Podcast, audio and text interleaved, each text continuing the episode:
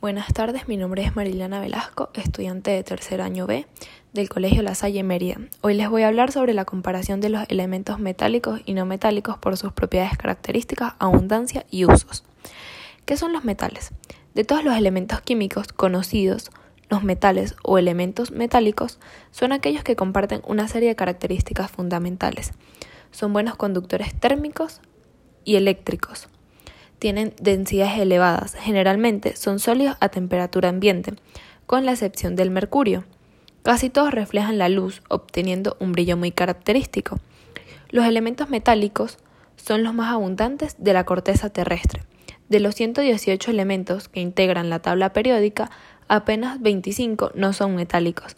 Suelen hallarse naturalmente en proporciones de mayor o de menor pureza, formando parte de minerales del subsuelo terrestre, de los cuales han de ser separados. El estudio y aprovechamiento de los metales por el ser humano mediante procesos físicos de mezcla, fundición y moldeado se conoce como metalurgia, que es uno de los cimientos principales de la ingeniería.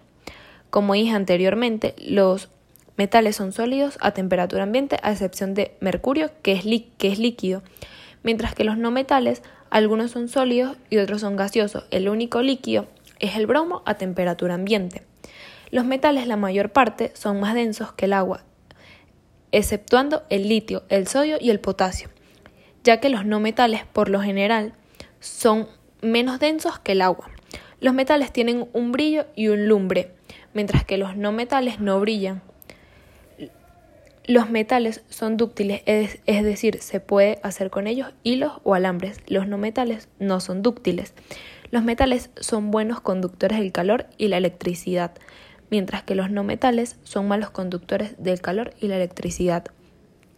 Los metales tienden a formar cationes en solución acuosa, mientras que los no metales tienden a formar aniones en solución acuosa. Gracias por su atención.